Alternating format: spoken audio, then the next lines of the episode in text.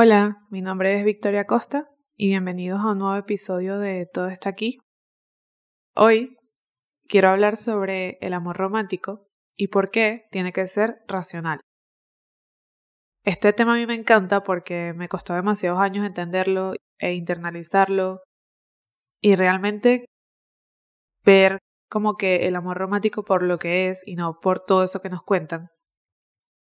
Porque básicamente cuando somos pequeños nos encontramos con un millón de información que nos dan nuestros padres, nuestros amigos, la televisión, la música, como el contexto, sobre cómo tienen que ser las relaciones y más concretamente cómo se tiene que ver el amor romántico, cómo funciona, qué implica y qué no implica. Todo el tiempo nos están bombardeando con esa información y nos empiezan a hacer como este concepto en la cabeza, que ya hemos hablado en otros episodios sobre ¿Por qué tenemos que definir nosotros mismos nuestras relaciones y no dejar que los demás las definan por nosotros? Pero bueno, cuando somos jóvenes, nos bombardean con toda esta información y básicamente, para hacerlo muy resumido, nos dicen que el amor romántico tiene que ser, entre muchas cosas, incondicional, que es algo como enorme, es algo que toma básicamente toda tu vida, que no es nada racional, es completamente emocional que todo lo puede, que si es de verdad no hay como límites, que va sobre cualquier otra cosa que pueda pasar o que pueda suceder. El amor básicamente lo puede absolutamente todo y es un sentimiento que te consume el alma, la vida, es como este concepto absoluto, ¿no? Todo esto muy película de Disney y muy bonito, es de verdad espectacular y es el concepto con el que crecemos que cuando somos niños es lo que creemos real, ¿no? Como que idealizamos de alguna manera esta incondicionalidad y esta pasión que se supone que el amor romántico es.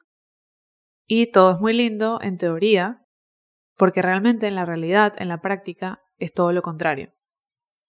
Cuando ya empiezas a tener relaciones de verdad, en las que realmente estás involucrado con alguien que llegas a considerar casi como una parte de ti como un verdadero complemento de tu vida y de la persona que eres, te das cuenta de que esa película de Disney tan bonita que te estaban contando no existe.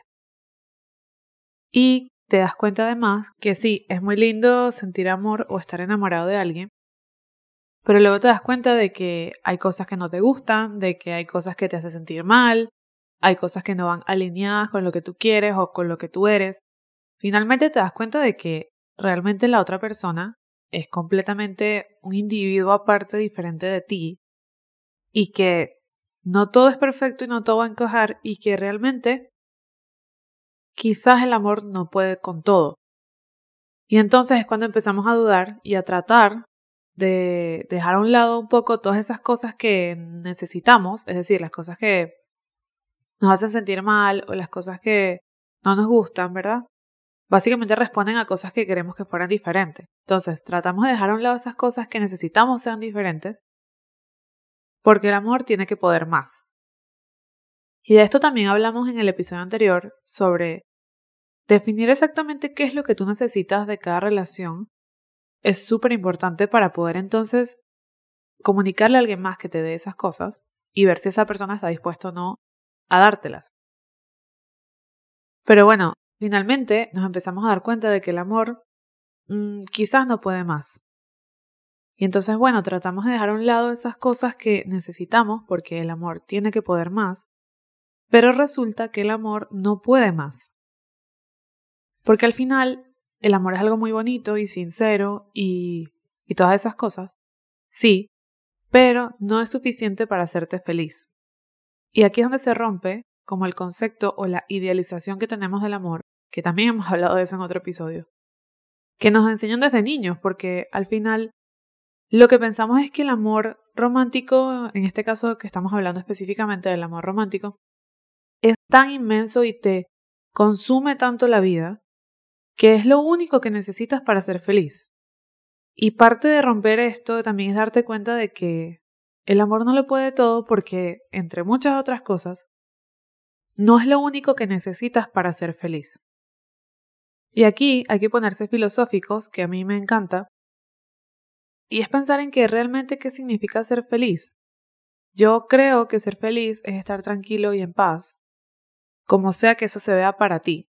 Es decir, quizás para ti estar tranquilo y en paz es tener a tu familia cerca, o quizás es tener 50 mil dólares en el banco, o quizás es poder pagar ir a terapia y al médico, o quizás es saber que cuando llegues a tu casa alguien te va a hacer la cena. Cualquiera que sea la forma en la que la tranquilidad y la paz se ve para ti, que es algo muy muy subjetivo. Eso es realmente la felicidad, considero yo. Si uno tiene esa tranquilidad, esa paz, todas las otras cosas negativas que pueden rodearte son más fáciles de llevar. Pero entonces, volviendo un poco, ¿por qué si el amor y el estar enamorado es un sentimiento tan increíble, no es suficiente? Yo creo que simplemente porque somos humanos y porque necesitamos muchas otras cosas además del amor. Porque la definición de amor no es la misma para todo el mundo y muchísimas veces ni siquiera coincide con la película de Disney. Porque aunque alguien nos quiera, puede que no nos quiera como nosotros lo necesitamos.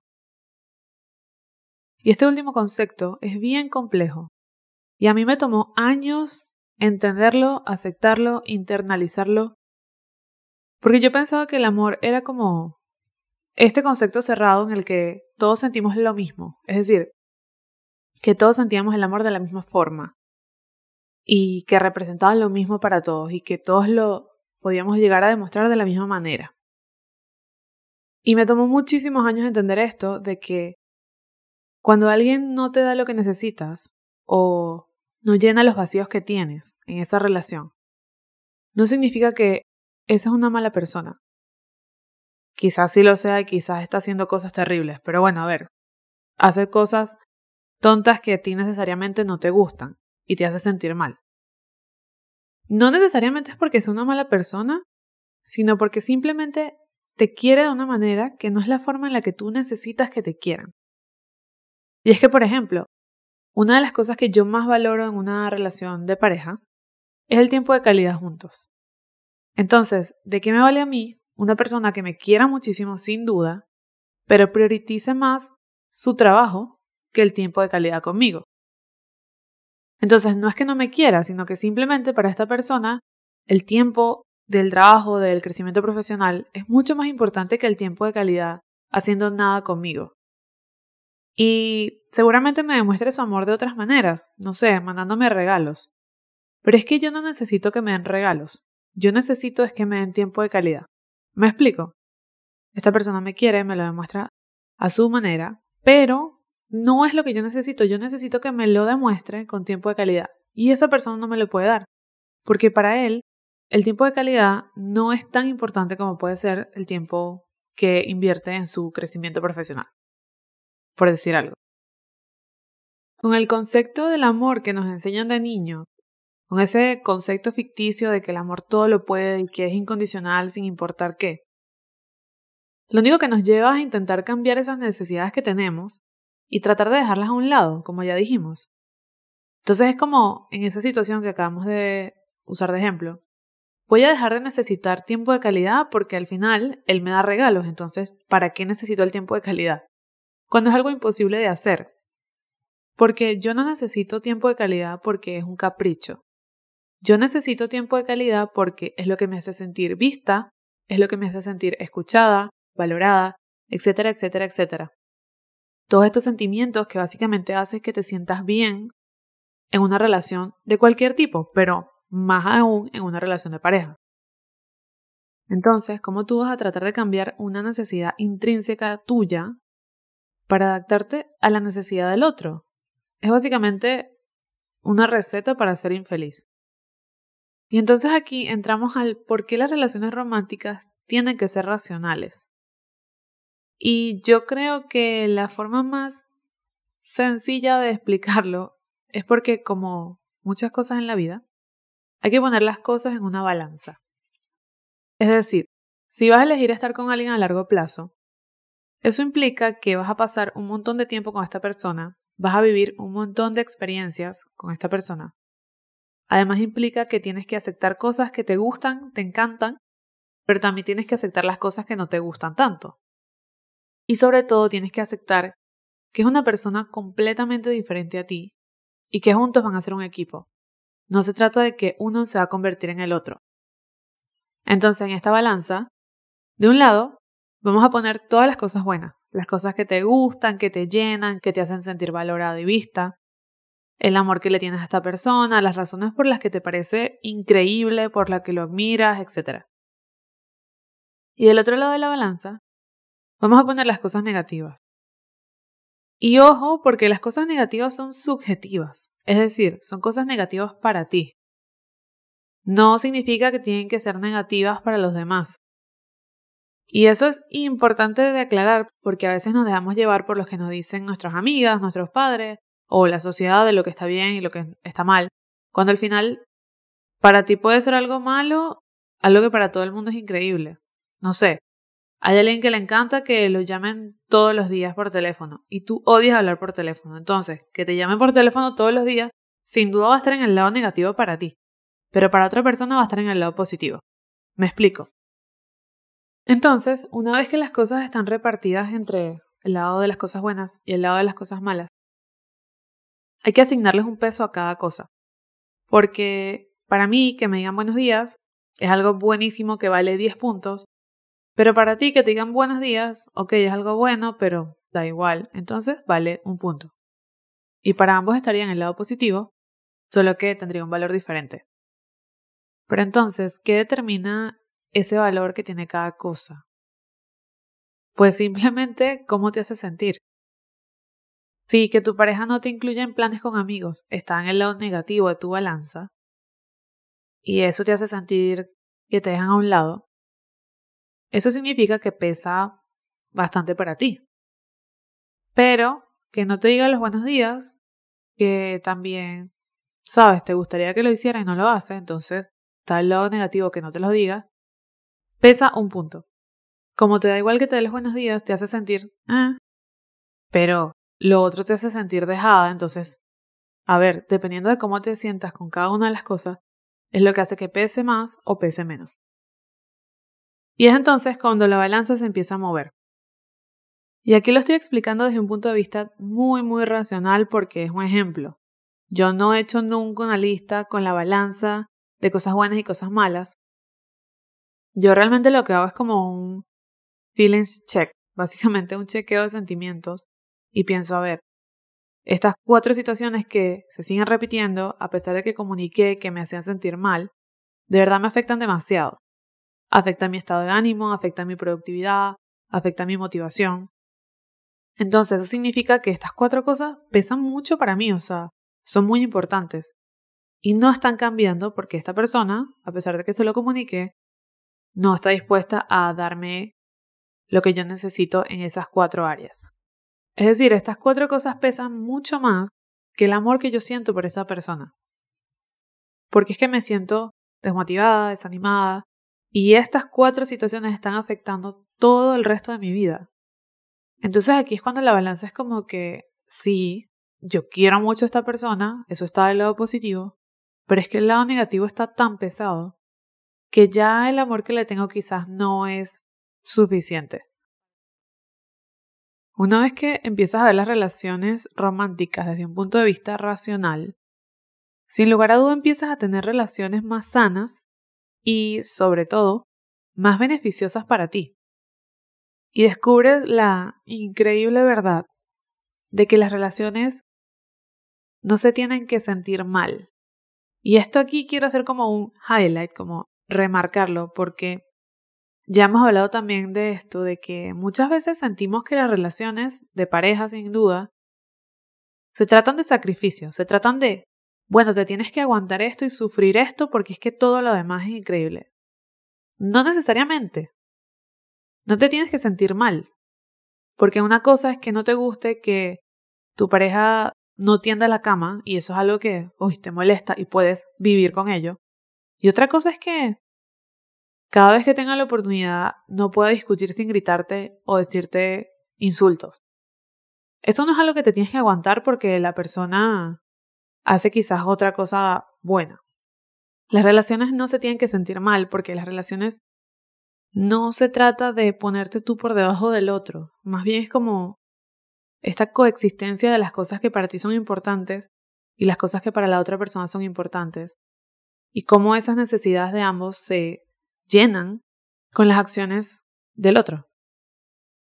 Por último, creo que quiero decir que el que sea racional escoger a tus parejas románticas no significa que vas a dejar de querer a las personas que quieres, porque el amor va a estar ahí y va a seguir ahí. Es decir, cuando tú haces este ejercicio de la balanza y quizás te das cuenta de que, mira, no tiene sentido que ellos sigan esta relación con esta persona, porque las cosas negativas pesan más que las positivas, no significa que tu cerebro va a hacer clic, listo, ya no lo quiero. No, no, lo vas a seguir queriendo. Muchísimo, porque eso no va a cambiar. Pero sí significa que vas a poder construir una mejor realidad para ti y vas a poder estar muy en paz con las decisiones que tomes. Es decir, si tú decides que no quieres continuar esa relación, vas a poder estar mucho más tranquila durante el proceso de duelo que implica terminar con alguien.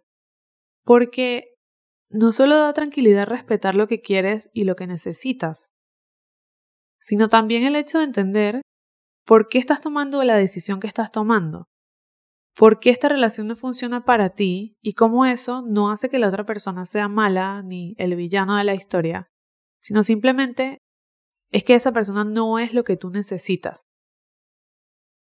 El llegar a este punto también te ayuda a salirte del papel de víctima, el papel de víctima en el que nos ponemos a nosotros mismos cuando alguien no nos llena las necesidades básicas que tenemos, que a veces ni siquiera tenemos identificadas. Súper importante identificarlas. De eso es lo que hablábamos en el otro episodio. Te ayuda a salirte de ese papel de víctima del ¿por qué me hace sentir así cuando no es necesariamente que la otra persona esté haciendo algo malo, sino que simplemente tú quieres otra cosa? En conclusión, las relaciones románticas sanas tienen que ser racionales, para que puedan ser sostenibles en el tiempo, para que puedan ser correspondidas, para que puedan tener comunicación, para que puedan llenar las necesidades que tú tienes emocionales, que es lo único que va a hacer que una relación pueda durar. Porque en una relación en la que no se llenan tus necesidades emocionales, en la que no se respetan tus límites y en la que no se respeta lo que tú necesitas y quieres, no vas a poder aguantar. Va a llegar un momento de quiebre, es inevitable.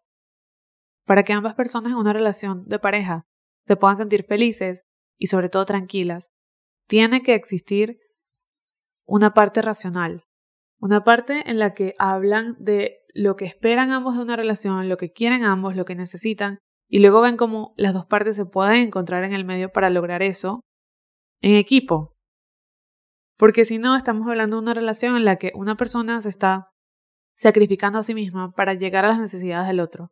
Y esto es completamente no sostenible en el tiempo. Me hubiese gustado aprender mucho antes, cuando era más joven, que necesitaba esa parte racional en las relaciones de pareja. Pero realmente, bueno, me tocó cuando me tocó y eso está bien.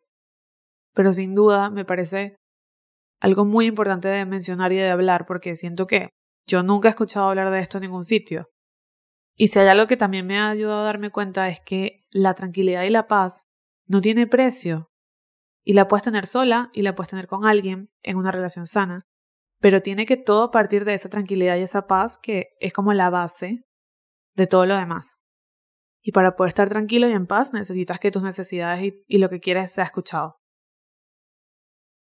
Y bueno, esto fue todo por este episodio, todo está aquí. Espero que les haya gustado. Nos vemos en la próxima.